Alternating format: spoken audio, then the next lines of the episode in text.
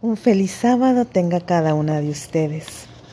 Ya llegamos a nuestro día número 7 de nuestro estudio. Ha pasado muy rápido el tiempo y tal vez algunas han sido un poquito difíciles los desafíos que estamos haciendo diariamente, pero van a ser de gran bendición para su vida.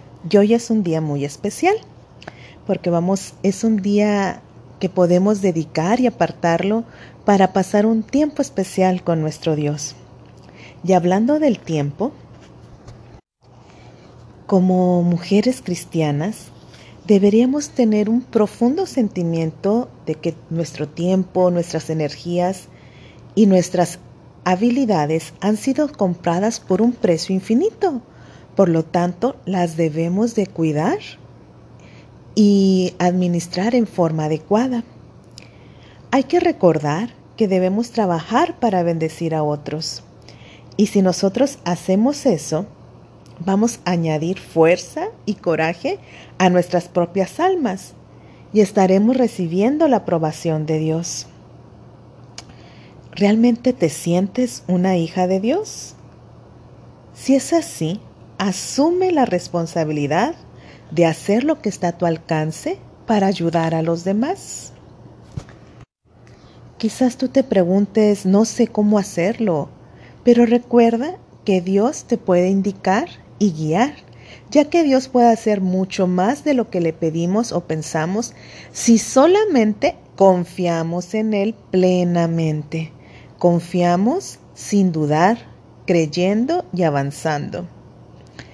Y es bien importante si nosotros eh, tenemos la disciplina de hablar un poco menos, a callar nuestras mentes de asuntos que no son importantes y en vez de eso oráramos más, pidiendo a Jesús por nuestros amigos o por las personas que no lo conocen. Y así nosotros podríamos llevar a esas personas sedientas la palabra de Dios y su vida que quizás sea un desierto, pronto se convertirá en un campo de flores y frutos para nuestro Señor. Debemos buscar a Dios con mansedumbre y hay que recordar que somos sus hijas y Él tiene una, tiene una obra que nadie más puede hacer más que tú. Y a la medida que lo buscamos, vamos a traer paz a nuestros corazones. Quizás en tu vida haya habido desoluciones, o pienses que has fracasado en tu propia vida, o no has cumplido el propósito que Dios tenía para ti. Puede que tu mente se espacie en esas mentiras que el enemigo trata de amartillarte cada rato, pero recuerda que nunca es demasiado tarde para cumplir la misión que Dios tiene para ti. Si nosotros realmente nos arrepentimos y buscamos a Dios con un espíritu manso y apacible, si buscamos su justicia y su mansedumbre, si estudiamos la Biblia y le pedimos a Dios que ilumine nuestra mente para entender las sagradas enseñanzas que tal vez por mucho tiempo hemos descuidado de aprender. Si dedicamos la debida atención a las palabras que Él nos dice, porque hay una promesa bien linda que dice escudriñar las escrituras. Y si nosotros realmente las escudriñamos como debería ser, no solamente hoy, sino a lo largo de toda nuestra vida, nuestro corazón puede ser rescatado y moldeado. Hay que recordar que Jesús, con su ilimitada misericordia, nos invita a elegirlo como nuestro Salvador, para que lleguemos a ser hijas de Dios y herederas de su gloria. ¿Realmente te gustaría llegar a hacer eso? Y entre nosotros tenemos dos caminos. Elegir la vida, la salvación, o elegir una vida que se dedica el tiempo a espaciarse en cosas que realmente son pasajeras y no de importancia eterna. ¿Cuáles son las palabras que tú dices a lo largo del día? ¿A qué le estás dedicando más tiempo y esfuerzo en tu día? Dios nos invita y nos exhorta a que pasemos más tiempo con Él, a pasar tiempo en oración con Él. Si estás triste, llora con Él. Si estás alegre, ríete con Él. Si nosotros humildemente confiamos y vemos lo que Jesús hizo y está haciendo por nosotros, que Él fue crucificado, pero también fue resucitado, y que tenemos un Salvador que intercede por nosotras, que, a cada rato quizás estemos pecando, pero Él nos cubre con su manto de justicia. Entonces, ¿a quién vas a elegir? ¿A Cristo? ¿Que realmente forme parte de tu vida?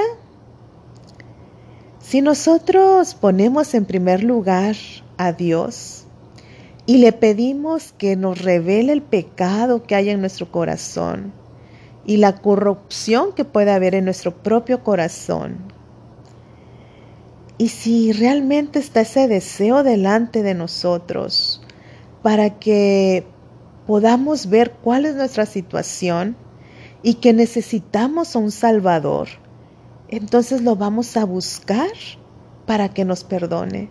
Y somos perdonadas mediante la sangre de Cristo. Y deberíamos también orar pidiéndole a Jesús que se nos revele a nosotras, que nos revele su misericordia y el valor de su sangre pidiéndole perdón porque quizás no le hemos dedicado el tiempo necesario. Pero Él con su infinito amor comprensible y amante nos atrae hacia Él. Recuerda que Dios no puede morar en el corazón o en la mente que no quiera que Él more en Él. Así que si hoy tú decides buscar el cielo, buscar la verdadera humildad, recuerda que Dios guiará tu camino. Hoy es un día muy especial. Aprovechalo para separar un tiempo para dedicarlo, platicar y gozarte con tu Padre Celestial, porque eres una hija muy, muy amada. Y recuerda que Jesús hizo los mayores milagros en sábado. Así que, ¿qué milagro estás necesitando hoy en tu vida? Pídeselo con esa fe, sin dudando, y recuerda que Dios ya te contestó. La asignación para el día de hoy, el versículo que vamos a estar escribiendo es Mateo 6:33, que dice, lo más importante es que reconozcan a Dios como único Rey y que hagan lo que Él les pide. Dios le dará a su tiempo todo lo que necesiten. Qué hermosa promesa. Si nosotros ponemos y reconocemos a Dios, Él nos va a dar lo que realmente necesitamos a su debido tiempo. En tu tiempo personal de estudio de la Biblia, te invito a que hoy leas y medites en el relato que se encuentra en Segunda de Reyes 5.